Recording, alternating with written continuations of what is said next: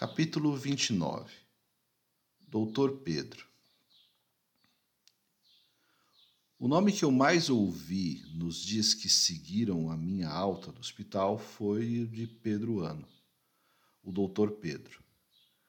Ana falava dele o tempo todo, sempre com muito carinho, respeito e gratidão. E sempre que falava dele, buscava referendar a sua opinião com a cuidadora. Ela dizia: O doutor Pedro vai ficar tão feliz em te ver. Quando você entrar andando no consultório, ele nem vai acreditar. Não é mesmo, Vera Lúcia? Vai, vai sim, respondia a cuidadora sem muita convicção. Eu não sabia de quem ela falava. Pedro não fazia parte dos meus delírios, das teorias conspiratórias nem das memórias relacionadas ao período em que estive no hospital. A consulta com ele foi muito esperada por Ana e aconteceu no meio do mês de março, após eu passar pelo neurocirurgião e duas ou três vezes com o psiquiatra, além de um período de dedicação plena à fisioterapia. Quando encontrei com ele naquela manhã, foi como se eu visse um velho amigo, mesmo sem me lembrar nada sobre os nossos encontros ocorridos na UTI e no quarto de enfermaria no aquele hospital. Sentamos e enquanto Ana falava, ele me olhava e balançava a cabeça positivamente. Os olhos apertados demonstravam que por trás da máscara havia um sorriso de satisfação. Ele falou a segunda frase impactante do dia. É por casos como o seu que aprendemos que não devemos desistir de ninguém da UTI, seu Denis. Caramba, olha só o que esse cara está dizendo. Depois de atender tantos casos de Covid, depois de tantas internações, depois de tantos casos sob a sua responsabilidade, olha o que ele está me dizendo. Você está muito bem, graças a Deus. Pedro, assim como todos os médicos e enfermeiros do hospital evangélico, sempre falam de Deus, o que é muito reconfortante, até para alguém que tem um lado muito voltado para a ciência, como é o meu. Eu ouvia, balançava com a cabeça e aproveitei a deixa dele para falar que depois da experiência com o Dr. Irineu, eu estava mal acostumado e queria sempre impressionar os médicos. Eu disse a ele: mais um pouco e eu conseguiria vir dirigindo. Eu até já tirei o carro da garagem. Ele interrompeu imediatamente. De jeito nenhum. Você está muito bem, mas existem muitos cuidados que precisam ser tomados. Nada de sair sozinho e nem de atividades físicas você está tomando os medicamentos corretamente, certo?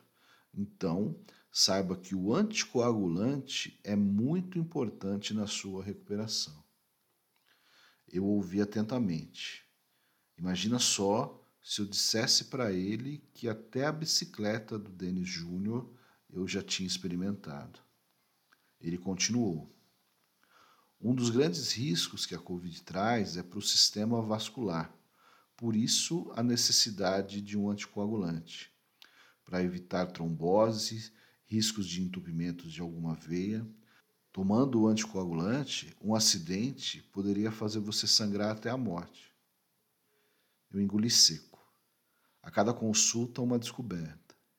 Ficava claro que eu ainda corria riscos e que nem mesmo o médico sabia quais eram. Em seguida, ele me examinou fez alguns testes de equilíbrio, agachei, fiquei em um pé só e senti alguma tontura, mas neguei. Não iria contar que estava tonto, assim como o zumbido seria um segredo meu. Aproveitei para pedir para trabalhar, para voltar a usar meu celular. Ana teria dito que ele seria o dono da última palavra, não é mesmo? Então eu segui. Pedro, já estou muito bem. Parênteses aqui para dizer que, ao contrário da Ana, eu não consigo usar doutor como pronome. Fecha parênteses e segue. Preciso voltar a trabalhar. Eu preciso do meu telefone. O que o psiquiatra falou? Ele perguntou, olhando para Ana. Que tudo bem, desde que limitado a uma atividade diária. Eu não vejo problema, desde que tome os cuidados. Ele precisa ocupar a mente e seguir atento aos medicamentos. Ótimo falar em medicamentos, eu disse. Eu tomo muitos. Quando vou parar de tomar remédio? Eu, eu sempre me preocupei em não ficar dependente de medicamentos. E ouvi do médico mais uma descoberta naquele dia. O anticoagulante e os demais remédios, assim que acabar, você já pode parar. Agora, seu Denis, o senhor é hipertenso. Sabia disso? Vai provavelmente tomar remédio para o resto da vida para controlar a pressão. Não, eu, eu não sabia. Mas, se pensar bem, meus pais são hipertensos e fazia sentido a sentença do médico. Talvez a pressão alta que eu passei a conviver nem tenha sido uma sequela da Covid. Talvez eu já fosse portador, só não havia ainda detectado.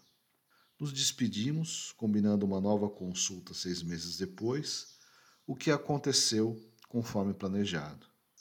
Foi a partir das suas indicações que eu comecei o acompanhamento em alguns especialistas que seguiram me acompanhando nos meses seguintes. Voltando para casa, ainda naquela manhã, Ana me devolveu o celular, ainda sem confiar muito. Ela estava ainda muito machucada. À medida em que eu melhorava, ela se permitiu uma maior vulnerabilidade e procurou ajuda psicológica. Eu seguia a indicação dos médicos e fazia as minhas tarefas diárias. Às vezes, elas levavam o dia todo. Uma delas foi solicitar o reembolso dos dois seguros viagem que eu havia contratado antes de viajar. Apesar de ter sido atendido pelo SUS em um hospital particular, haviam gastos com remédio, equipamentos de fisioterapia e outras consultas para pagar. Meus seguros foram válidos até o dia 18 de janeiro, data que voltei da viagem, mas havia uma carência de três dias para casos de Covid. O primeiro foi recusado sem direito à contestação em um canal de atendimento digital. Dizia apenas que minha internação foi no dia 21 e, portanto, estava fora da carência. O segundo, mesma coisa, mas aceitou reembolsar os remédios. Nada, nada, eram R$ 1.800 só de medicamentos. Ana foi às farmácias, pediu reimpressão dos cupons e notas, escaneamos e enviamos para a seguradora. Mais uma vez sem sucesso. Os medicamentos foram comprados no CPF da Ana e o seguro contratado pelo meu. Essas coisas, seguros, reembolsos, sinistros, parecem que são feitos para você sempre perder, não é mesmo? Bom, deixe isso para lá. Parafraseando Raul Seixas, eu tinha uma porção de coisas grandes para conquistar e eu não poderia ficar ali parado. A minha saúde estava voltando rapidamente, mas eu tinha um grande desafio: voltar a ser eu, reocupar meu espaço, voltar a trabalhar e cuidar, ou melhor, restaurar a minha família. E eu iria fazer isso de qualquer forma. Eu espero que você e sua família estejam bem com saúde. Um abraço e até o próximo episódio.